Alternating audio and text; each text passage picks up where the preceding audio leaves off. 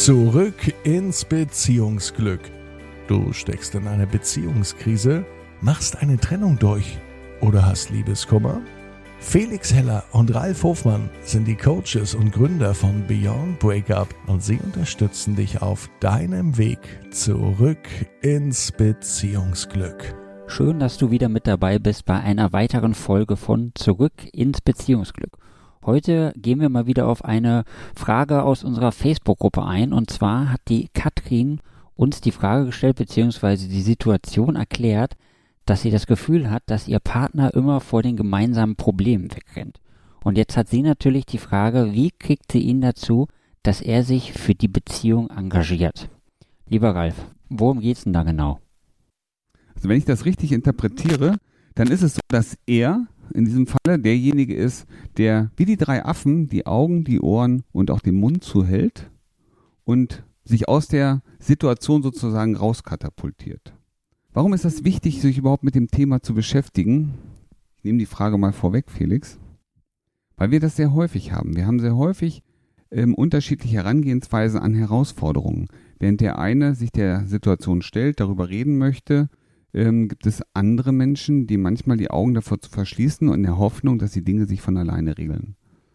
Ähm, es sind natürlich unterschiedliche, ich sag mal, Charaktere, andere unterschiedliche Persönlichkeiten, die mit demselben Thema sozusagen konfrontiert werden.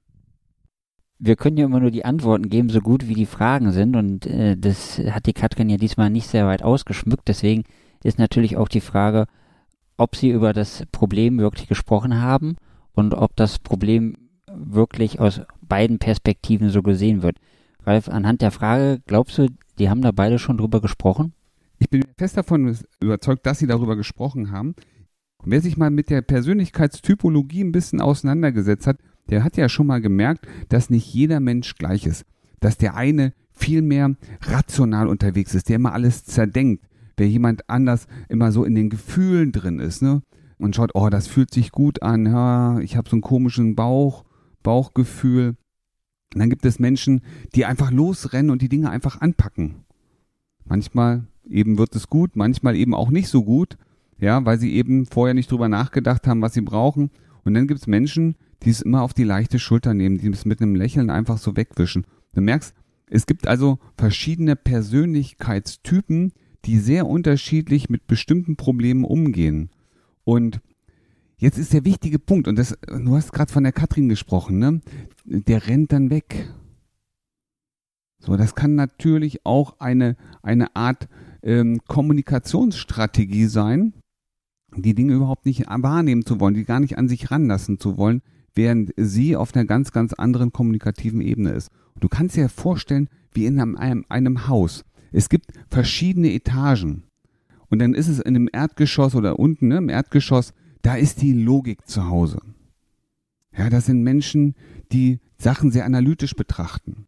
In der zweiten e-, oder ersten Etage, ne, nach dem Erdgeschoss kommt die erste Etage, da sind so die Empathiker zu Hause, die die Dinge ebenso fühlen, die eine gute Verbindung haben wollen, die aber auch Vertrauen brauchen. Auf der zweiten Etage, da haben wir zum Beispiel so die Menschen mit viel Leichtigkeit, die das einfach so weglächeln, die mehr das Abenteuer sehen, die manchmal auch so ein bisschen zerstreut sind. Und auf der dritten Etage, da wohnen dann sozusagen die Leute, die es einfach mal anpacken, die so ins Machen, ins Tun kommen. Die sich durchsetzen, Selbstbewusstsein. Und wichtiger Punkt ist, jeder dieser Menschen ne, in diesen einzelnen Etagen, der kommuniziert auf eine ganz unterschiedliche Art und Weise.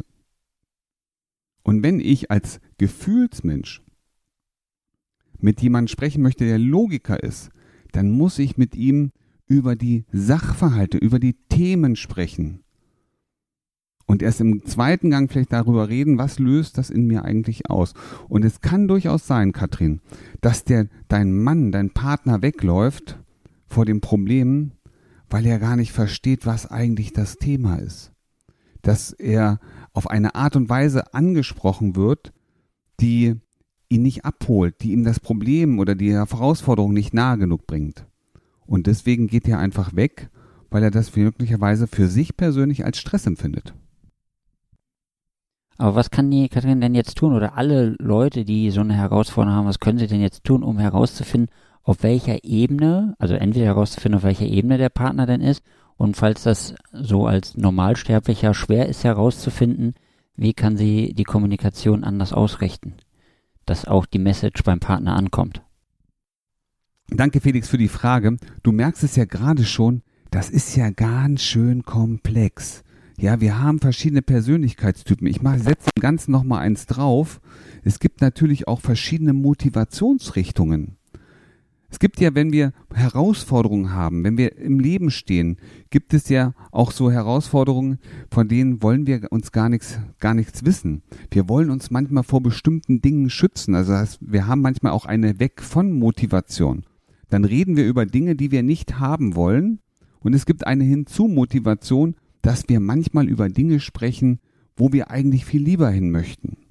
Und Katrin, und das ist die Frage, die der Felix gerade hatte, wenn du rausfinden möchtest, ja, wie kannst du jetzt mit deinem Partner, mit deinem Mann sprechen, dann ist doch eins wichtig, erstmal herauszufinden, ist er eher hinzu oder weg von motiviert? Ja, möchte er ein Problem vermeiden? Möchtest du ein Problem vermeiden? Ähm, oder möchte er eher nach einer Lösung schauen? Und das ist doch mal die Frage. Achte mal selber drauf. Wie redest du gerade? Redest du immer über das Problem und was da noch alles draus passieren könnte? Ja? Oder redest du schon darüber, wie könnte denn eine Lösung aussehen? Daran erkennst du auch relativ schnell, A, wo stehst du gerade? Und B, was braucht vielleicht auch dein Mann? Und vielleicht möchte er gar nicht mit dir über das Problem endlos reden, sondern eher über Lösungen sprechen. Ich kenne es aus dem persönlichen Umfeld auch, dass oft über Probleme oder Sorgen gesprochen wird, die noch gar nicht eingetreten sind. Ja, wir reden eben gerade in der Zeit, wo ähm, wir merken, dass draußen alles teurer wird. Es gibt also Menschen, die machen sich heute schon Gedanken, was passiert, wenn die Inflation wirklich zuschlägt? Was wird denn aus meinem Bankguthaben dann? Da kann man sich heute Gedanken machen, da kann man sich auch verrückt machen, aber es ist eine vorgestellte Angst. Ja, ich möchte vermeiden, dass mein Geld weniger wert ist. Okay, dann musst du aktiv werden und musst dein Geld vielleicht möglicherweise anders anlegen, damit es sich mit der Inflation weiterentwickelt und den Wert behält.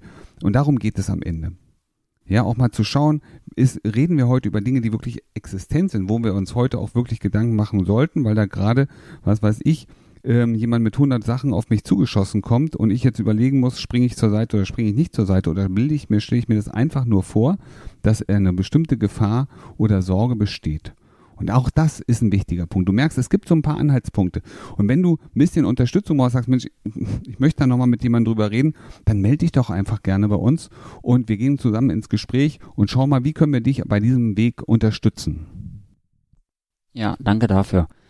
Und wenn wir euch dabei unterstützen, ich kann euch schon verraten, in unserem Coaching Call, der Ralf wird jedes Mal, wenn wir diesen Coaching Call machen, seinen Motivkompass rausholen und er wird euch erzählen, wie ihr die Dynamiken erkennen könnt und wie ihr die Motive erkennen könnt und wie ihr da wieder rauskommen könnt. Also das ist ein super wertvoller Input. Deswegen auch der Hinweis vom Ralf, meldet euch bei uns. Ihr könnt gratis mit uns sprechen, bevor ihr in ein Coaching-Programm kommt und egal welches ihr bei uns macht, der Ralf hat immer den Motivkompass an der Hand und wird euch zeigen, wie ihr da wieder herauskommt. So, jetzt hast du gerade angesprochen, Ralf, ähm, zwei Aspekte, wie Katrin das jetzt erkennen kann, also mit der Hinzu-Motivation und weg von Motivation. Hat sie jetzt auch noch eine Möglichkeit, das mit den Empathikern und den Logikern zu erkennen? Natürlich. Du hast es gerade schon gesagt, der Motivkompass, den hat Dirk Eilert äh, entwickelt und wir nutzen den hervorragend für uns, ja, für unsere Unterstützung unserer Kunden, unserer Klienten, aber auch für dich. Und ja, der Motivkompass ist natürlich etwas, was dir ein, einen Einblick darin gibt, welche Grundbedürfnisse erfüllt oder letztendlich auch nicht erfüllt sind. Denn in jedem, mit jedem Grundbedürfnis, das wir haben, sind bestimmte Emotionen verbunden. Und ähm, deswegen ist es so wichtig, sich auch mit dem Thema auseinanderzusetzen. Das heißt, du kannst selber mal darauf achten, a, welche Emotionen werden denn in dir ausgelöst, wenn du über dieses Thema, vor dem dein Mann ähm, ne, wegläuft, ne, sprichst und einfach mal darauf achten, welche Emotionen löst das denn in ihn aus? Wird er ärgerlich? Merkst du, dass er traurig wird? Vielleicht hat er sogar Angst und möchte über das Thema gar nicht sprechen, weil jede Emotion signalisiert uns, in welchem unserer Grundbedürfnisse eine Verletzung stattfindet.